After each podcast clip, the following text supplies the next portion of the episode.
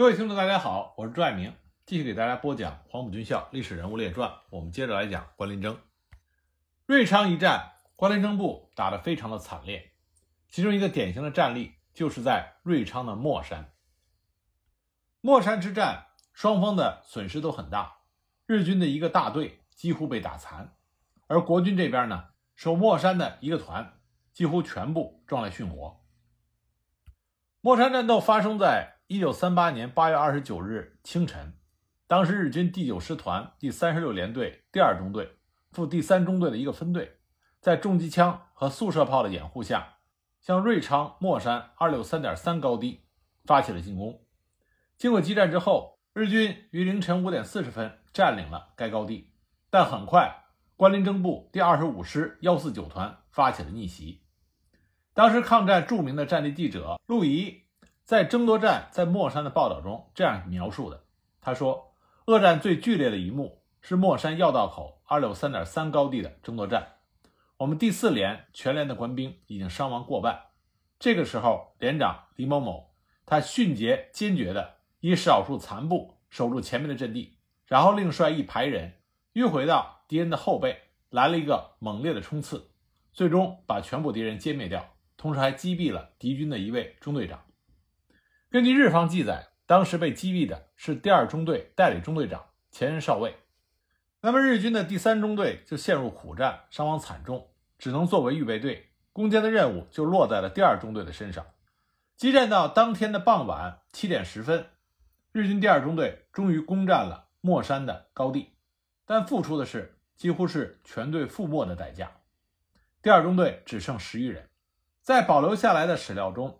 有日军第十一军司令官冈村宁次为第二中队所颁发的感谢状，这从另外一个角度也印证了当时战斗的惨烈。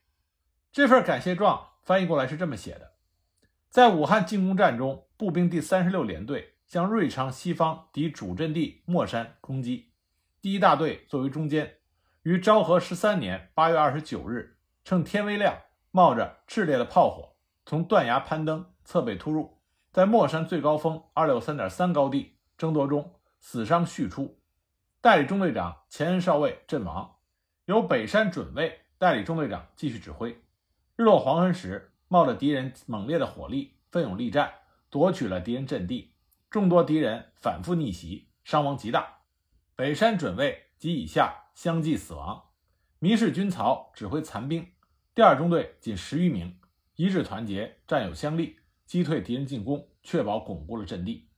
战斗极其惨烈，三度更换代理中队长，核心巩固，以团结必胜的信念坚持完成任务，贯彻其武士道超群的精神，授予奖状。第十一军司令官冈村宁次。从日军的这个感谢状中也写到了，当时日军两名中队长代理战死，伤亡在两百人以上。由此可见，从双方的史料里都显示出。瑞昌莫山战斗的激烈程度，当时莫山阵地的失守，按照当地百姓的说法，是因为日军后来收买了一个汉奸，从一条小沟摸到了山上。那么双方展开了激烈的肉搏战，最终，最终呢，国军寡不敌众，一个团全部壮烈殉国，莫山失守。当时在莫山阵地壮烈殉国的有三千多名国军军人，他们长眠于此。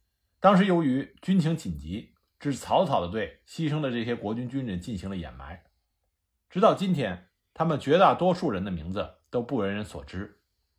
不过，当地的老百姓并没有忘记这些为国捐躯的勇士，他们经常会去祭扫那些英烈。瑞昌阻击战，关林征部伤亡比较大，按理说应该撤下去进行休整，可是关林征没有等到休整的命令，就接到了另外一个作战的命令。一九三八年一月，军委会军令部成立，后方勤务部划归给军令部指导。此前仓促成立的卫生勤务部也并入该部，于飞鹏专任后方勤务部长。那为了保证武汉会战中后勤补给的畅通，五月份，于飞鹏在武汉特设了船舶运输司令部，出任司令，下辖征调、管理、集合、总务四个处。他还将原来军政部船舶管理所改组为长江船舶管理总所，把赣、鄂、湘三省的船舶总队改隶属于船舶运输司令部，快速的建成了一个水运交通网。六月份，武汉会战打响，这个交通网立即紧急的运输各类的军用物资，援助各军协同作战。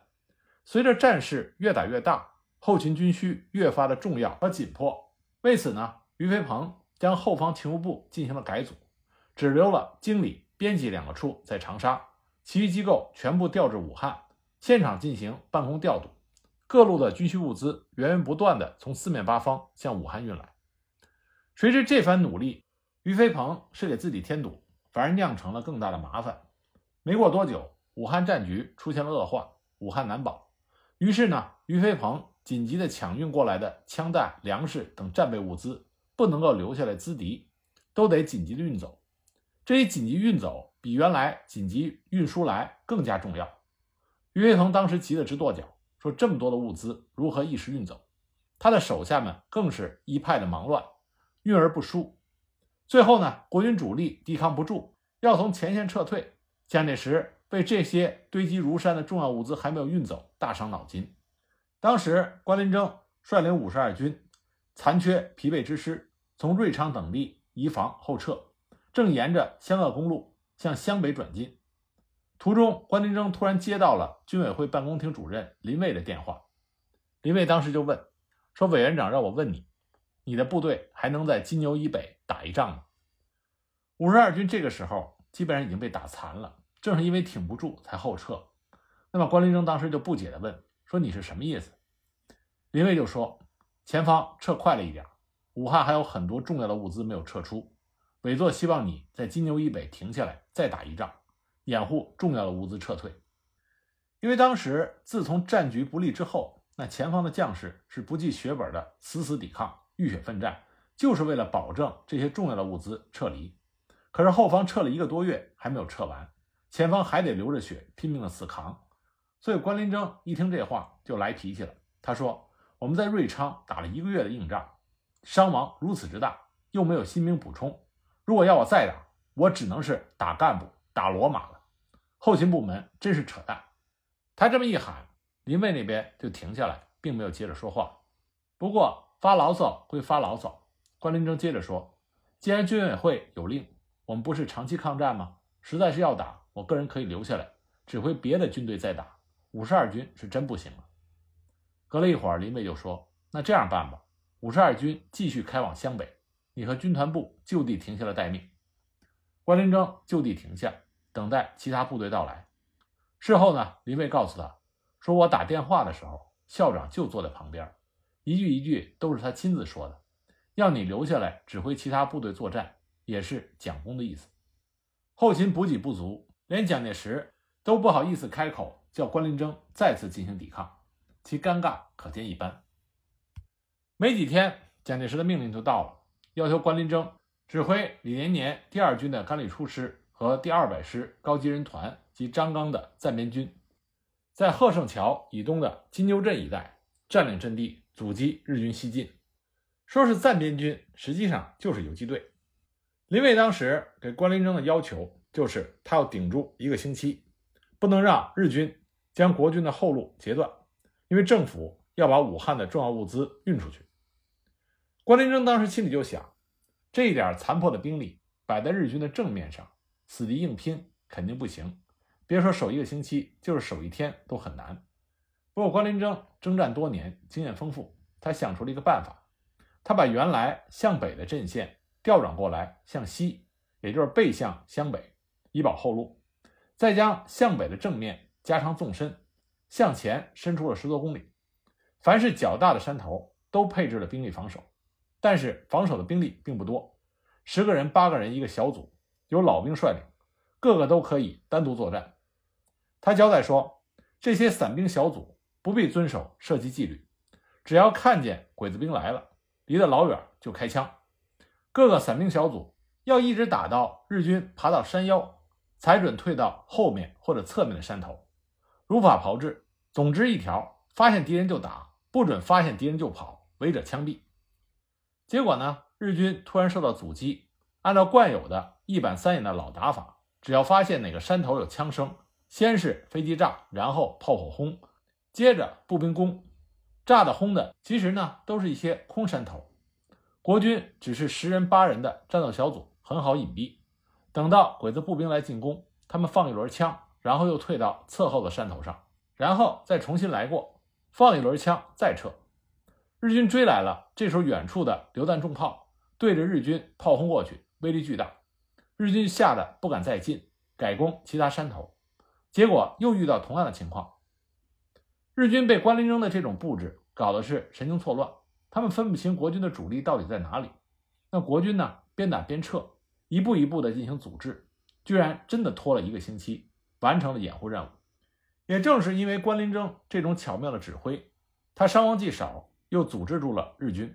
在这个期间，于飞鹏将要撤的重要物资全部运完，没有损失一车一炮，比南京、上海狼狈撤退的情形不知要好了多少倍。武汉沦陷之后，后方勤务部撤到湖南衡阳。于飞鹏在长沙城见到了关林征，当时紧紧握着关林征的手，就说：“宇东，你真是好样的，不愧是黄埔楷模。”在完成了对日军的阻击任务之后，关林征率领三十二军团军团部就向湘北方面撤退。那么，归关林征指挥的甘绿初师、二百师的高级人团也各归还建制。张刚的湖北省保安师。也开通州归还给湖北省政府。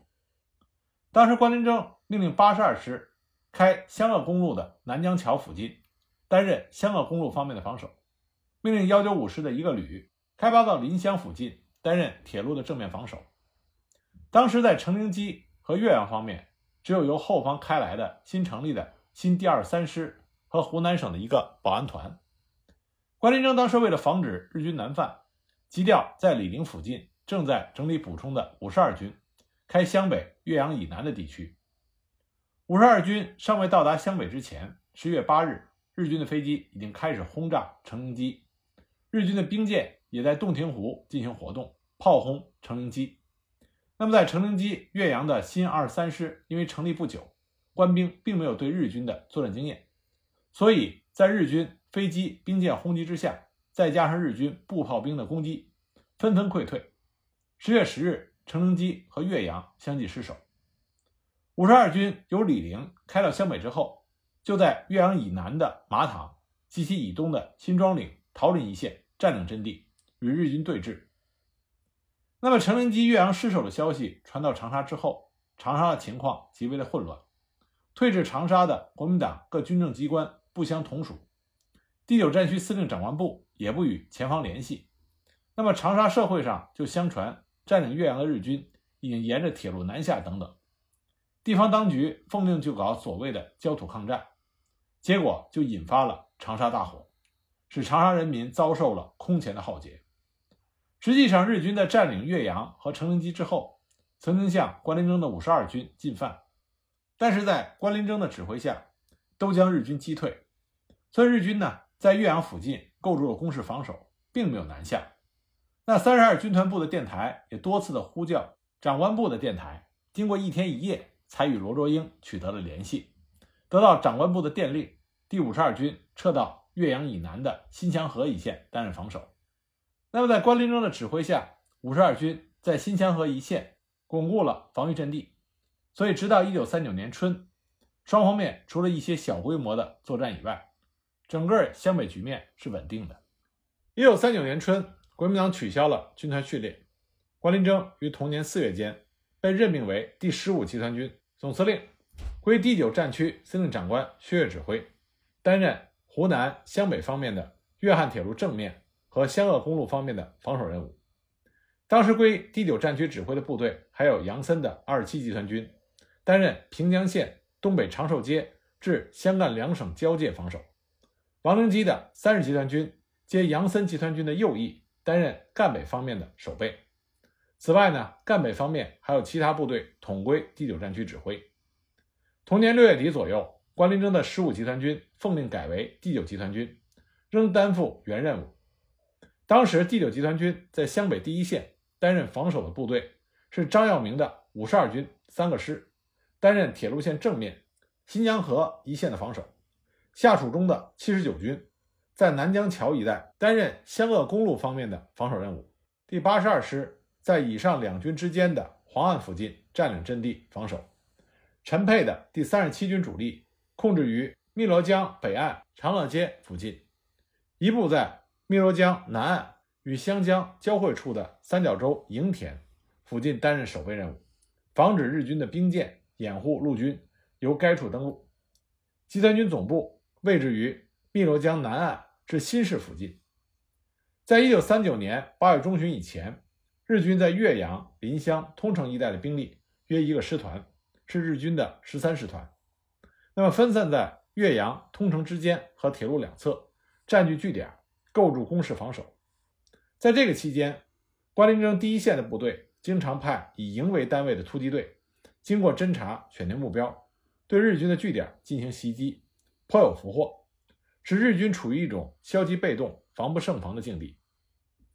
一九三九年八月中旬前后，日军逐步向岳阳、临湘、通城一带增加兵力。除了第十三师团之外，还发现了第六、第三和第三十三师团等番号。在这种情况下，关林征判断日军很有可能在湘北一带农村收割稻谷之后，利用田间无水，便于战车、炮兵、机械化部队活动的时候。向国军发起攻势。根据这一情况，关林征下令各军师加强战备，准备在新墙河一带和南江桥附近的既设阵地先给日军一波打击，然后逐步诱敌到汨罗江南岸地区，集中兵力歼灭之。他将上述情况和作战准备向第九战区司令长官薛岳做了汇报，同时也发电报向蒋介石进行了报告。日军和关林征部队。在新疆河以北地区进入到对峙状态，大概维持了十个多月。在这个期间呢，关林征并不是消极的防御和等待，他每天侦察地形，访问官兵，召集会议，规划攻势，将他研究的对日军的防御心得告知各军师，用以构筑村落和山地的防御工事。因为以往关林征与日军作战都是仓促上阵，一到即开打。边打边做攻势，所以呢，他并没有足够的时间去研究如何有效的抵御日军的进攻。那么这一次呢，他有了时间，所以呢，他就研究出来层层火网、子母堡、侧射掩体、隐蔽崖洞的二合一或者是三合一的阵地，这样呢，就可以尽量的加强国军的防御力量。那么除了在新疆河一线，他修筑了完善的防御工事。那么，在汨罗河一线，他又筑好了第二线预备阵地。一九三九年九月，日军出动了十万人，兵分三路向湘北进犯。大战一拉开，就是惨烈无比的战斗。当时日军这三路，一路是由粤汉铁路正面向新墙河支线的五十二军阵地攻击，一路沿着湘鄂公路南下，向南江桥方面的七十九军阵地攻击。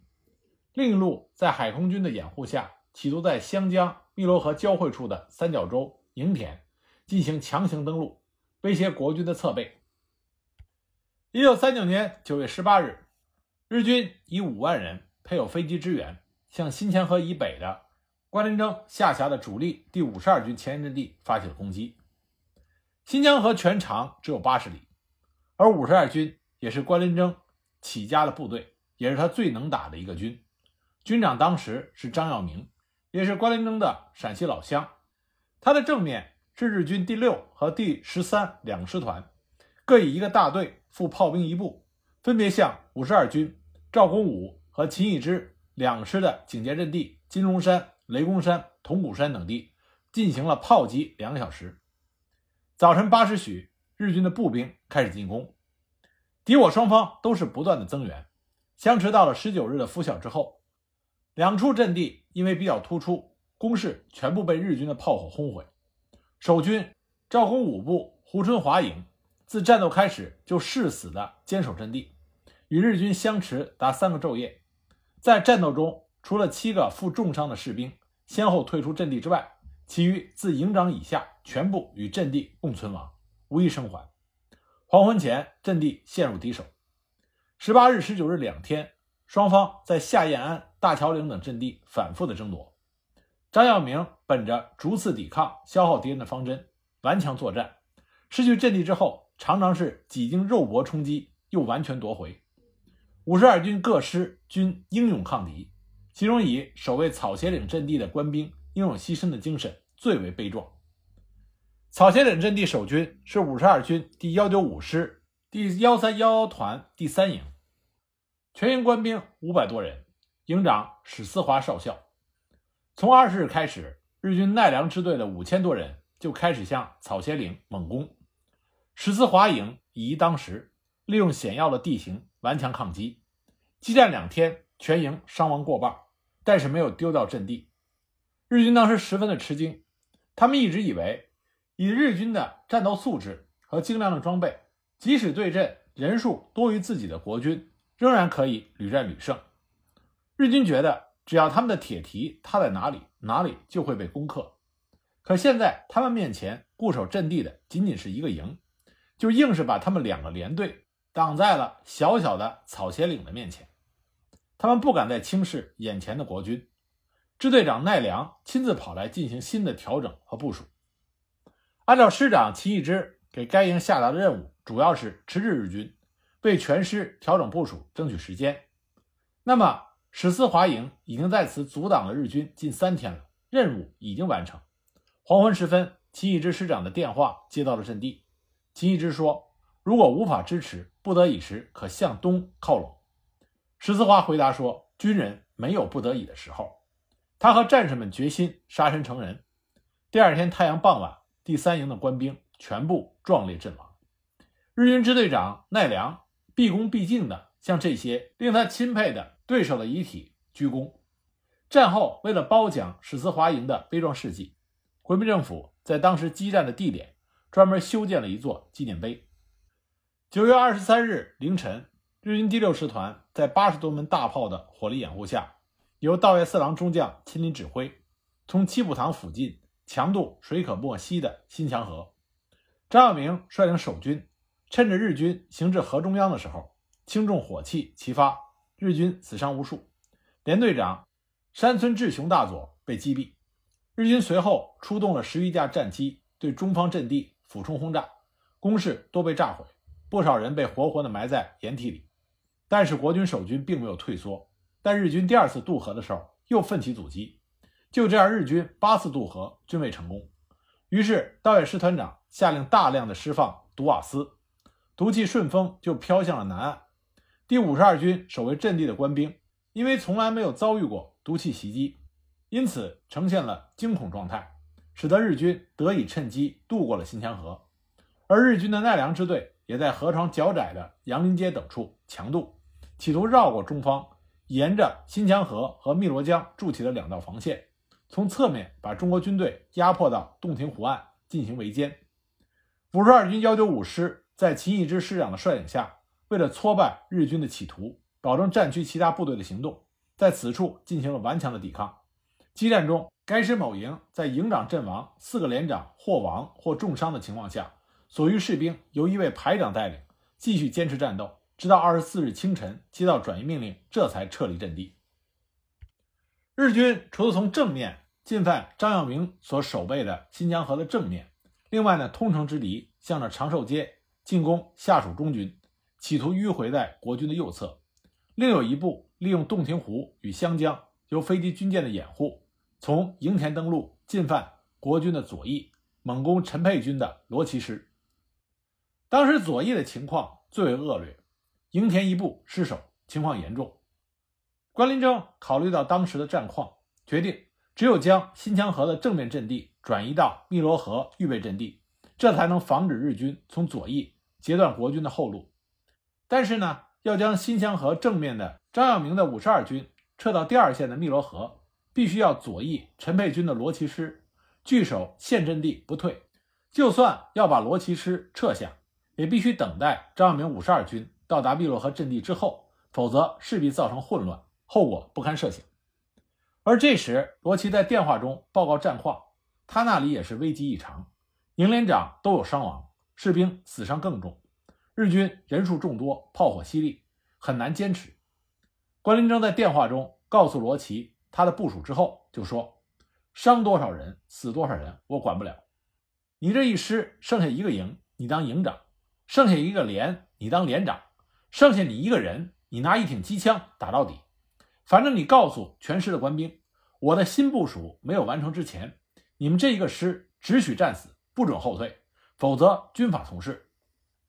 罗琦当时听关林征说完，一口应允说：“好，总司令的决心我知道了，我罗琦绝不怕死，谁退我杀谁。”杀了人，请总司令替我负责就是。两个人决心坚定，罗琦命令所属各军事主官亲赴前线，在弹雨中屹立不动，指挥第一线的防守官兵与来犯之日军数次肉搏，反复冲杀，这才将左翼稳住，也使得张永明的五十二军能够顺利的调整到汨罗河防线，而右翼的下属中军也将日军的攻击部队抵挡住。日军的攻势虽然凌厉，但是并没有进展。而这个时候，李觉、彭伟仁、欧震的三个军也先后到达湘北，归属关林征指挥作战。这样，关林征手中就有六个军，分别是五十二军、三十七军、七十九军、七十三军、七十军和第四军。薛岳之所以给关林征又派了三个军，是因为薛岳和关林征不谋而合，他们想的都是同一个事情。就是在汨罗江南岸诱敌深入，在此给予日军重大的打击。但是现在有个问题，就是关林征必须要指挥这六个军，在敌人的进攻中完成战略转进，完成对日军进行伏击的部署。当时薛岳给关林征发来了电令，大意就是我军以后长期抵抗，为久与敌人作战为计，应将全部兵力向长沙以南的株洲转进。关林征在得到这个电令之后，进行了缜密的思考。他所顾虑的有几点：第一个，脱离战场的时间，他害怕有少数临战退缩的部队长听到这个消息以后立刻撤走，不按照时间的安排撤退，导致日军趁机追击，势必造成混乱，蒙受损失。第二个就是脱离战场以后的掌握，他同样害怕少数滑头的部队长一口气就往株洲跑。万一在转进的途中，上峰另有新任务要他担任，却找不到部队，电话电报都叫不通，那就要命了。所以呢，当他把转进部署计划好以后，各军的退却路线与每天的宿营地区分配妥当，除了少数的掩护部队之外，大部队决定晚上一起退。但是六个军共二十万重的兵力，要想在途中掌握确实，却非易事。那么针对他上面两点的顾虑。他想出了两个办法：一，规定开始行动的时候，各军的军司令部最后撤退，而且必须与总司令亲自通过电话之后才可动身，绝对不准有任何借口不通电话就行事。即使电话线断了，也必须修好通过话以后才能行动，否则以军法从事。他对军长如此，军长对师长，师长对团长也是如此。第二，转进途中各军司令部的位置。由总司令部规定，不得擅自改变。到达之后，基于总司令部取得联络。各师团位置由军长规定，联络办法等同。如有不遵照指定位置行动宿营的，擅自带着部队向后跑的，军法从事。关林征用这两个简单明了的办法，层层节制。兵力虽然有二十万之众，他所要掌握的只有六个军长，再由各军长想照此办法去掌握各师师长。再由师长掌握各团团长，这样一来，部队向后转进的时候，各部队长跟在后面，自然会把兵力攥得紧紧的，不会让其成为脱缰的野马，一味的向后面跑。所以那一次二十万大军向后退，有如屡次行军一样井然有序，进退如一人，从始至终从来没有发生过混乱拥挤的情形。所有随军记者都认为，在抗战中这是少见的从容不迫。有条不紊的转进，而日军也一直到关林征的主力脱离了战场，才发觉关林征的部队已经走了。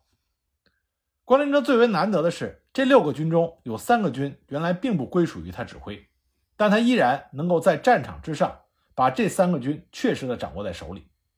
果然不出关林征所料，他的新的任务在撤退中就已经到达了，而这个任务正是他之前所预料到的。这就是要对日军进行反攻，而因为关林征对部队掌控的非常好，当时的形势对国军非常有利。六个军中，除了七十九军在汨罗河以北、湘鄂公路以东占领了侧面阵地，准备侧击南犯之敌；三十七军在汨罗河以南正在向侵占营田的日军攻击以外，其余各军都在汨罗河以南集结，准备好了要在汨罗河南岸歼灭敌人。那么之后的战况发展又将如何？我们下一集再继续给大家讲。